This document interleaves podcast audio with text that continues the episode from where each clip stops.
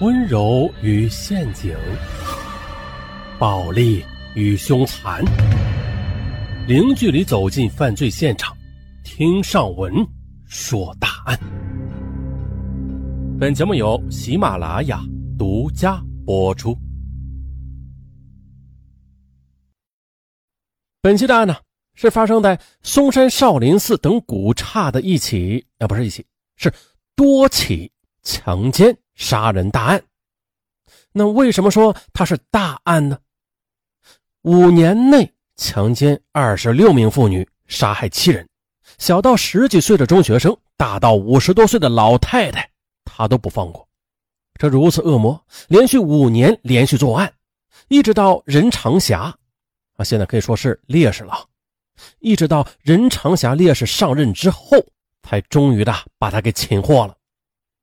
这事儿啊。我们从头说。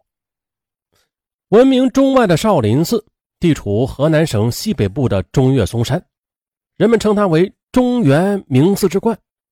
嵩山则被誉为天下第一奇山，兼有泰山之雄伟、华山之险峻、衡山之挺拔、庐山之秀丽的特点。而和少林寺仅一山之隔的嵩山莲花寺，那更是一座曲径通幽、别有洞天的古刹。由于地势雄伟险峻，断崖深潭密布，道路崎岖坎坷，更是增添了这座深山古刹的神秘感。因此呢，许多善男信女们不畏艰险，慕名的前去旅游进香，暮鼓晨钟，响彻十里八乡，不绝于耳。呃，这一段好像有点给嵩山打广告的嫌疑啊！咱们不打广告，说正题。一九九六年五月二日，阳光灿烂，嵩山少林寺游客如织。中午十一点二十分的，年轻漂亮的四川某大公司的女经理任女士啊，慕名的来到了嵩山游览。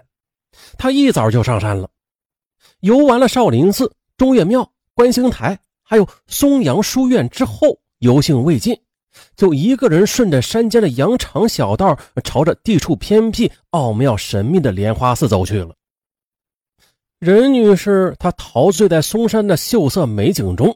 那是越游兴致越高，可是的，游兴正浓的任女士，她做梦也未曾想到，就在离她前方不远处的一片茂密的灌木丛后，隐藏着一双罪恶的眼睛。当任女士攀到万阳岗的半山腰时，前面出现了三个大小不同的三个岔道口。因为是第一次游览嵩山，不知道其中哪一条小道能够通往莲花寺。阿弥。活佛，任女士正在着急之时了，山道上突然走下一个身着僧衣，这年龄嘛约在四十岁左右的光头和尚，向她合手施礼。啊，师傅，我是四川的游客，哎呀，我迷路了，你能带我到莲花寺去吗？啊，对了，那我会付给你向导费的。任女士焦急地说。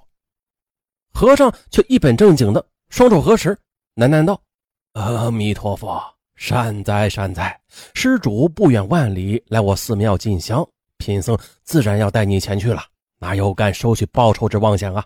施主，请随我来就是。三十分钟后，任女士随着和尚到达万阳岗上一个山高密林的悬崖峭壁处时，已经累得是浑身大汗，疲惫不堪了。哎呀，好累！他一屁股坐在崖石上，一边休息，一边贪婪地欣赏着周围那醉人的景色。师傅，你快看，对面那棵古松多么雄伟挺拔呀！它它大概有几百年的历史了吧？和尚却不屑一顾，啊，他哪有心思去欣赏什么美景呢？嗯，任女士见和尚没有回答，她转过头来一看，吓了一大跳啊！哎呀，只见呐，刚才还是善良和善、文质彬彬的，主动给他带路的和尚，此时此刻却满脸淫笑的向他扑了过来。并且死死的抱住他不放，乱吻乱摸，吓得任女士啊的一声大叫：“师傅，出家之人是讲究道德礼仪的，你怎么光天化日之下欺负我呀？你不怕犯戒吗？你这样要天打五雷轰呢！你，什么他妈出家不出家的，什么他妈戒不戒的，识相的给我老实点和尚不由分说的把反抗着的任女士便扑压在了身下。完事之后，和尚抓住任女士的胳膊，用力这么一推，便把她推下了万丈深渊。顷刻间的任女士就香消玉殒了。一直到两个多月后，一个樵夫上山砍柴，这才偶然间的在悬崖峡谷中发现了任女士的尸体，随即报了案。该案震惊了省市公安机关和各级旅游局，因为这是建国以来第一起发生在嵩山莲花寺的奸杀女游客案，所以啊，各级部门那是相当的重视。可是，由于案发地理位置复杂，案发时间的间隔时间又太长了，加之山雨的冲刷，尸体又高度的腐败啊，这些种种原因呢，致使案件的侦破工作一直没有进展。这一时间呢，万阳港变成了万狼港、夺命港，这谁还敢再去玩命啊？从此的很长时间，再也没有人敢单独的前往这个美丽的景点去观光游玩了。这给当地旅游业的发展也是带来了重大的影响。这时间呢过得很快，转眼呢一年过去了。尽管发生在一九九六年五月二日的特大奸杀游客案没有告破，但是。由于登封市公安机关加强了对整个嵩山旅游地区的侦查、监控和防范力度，恶魔也曾经一度的销声匿迹了。这万阳港一带也是逐渐的恢复了昔日的热闹，沉寂了一年多的峡谷也又开始了男女游客的欢声笑语。但是，这树欲静而风不止。一九九七年六月十三日。这天呢，全国各地慕名到嵩山少林寺旅游的游客特别的多，人声鼎沸，那是热闹非凡。中午十一点左右的，河北一个男女游客组成的旅游团慕名的来到嵩山观光旅游。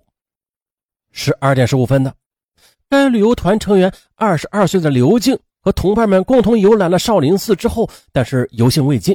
于是就独自一人沿着少林寺后山的林荫山道啊，朝着嵩山的腹地走去了。可谁也不知道，正当姑娘玩的高兴的时候，一个年约四十岁左右的光头和尚突然的就神不知鬼不觉的来到了他的身后。那接下来大家应该猜到了，姑娘就这样失踪了。失踪之后，河北旅游团的团长和几十名游客那是急得发了疯，集体给登封警方下跪磕头，请求他们一定要找到姑娘。然而，警方却一筹莫展。原因很简单，嵩山面积如此之大，如果姑娘真的遭遇到了不测的话，那想要寻找到她，真的是比登天还要难。六幺三女游客失踪案发生的五天之后。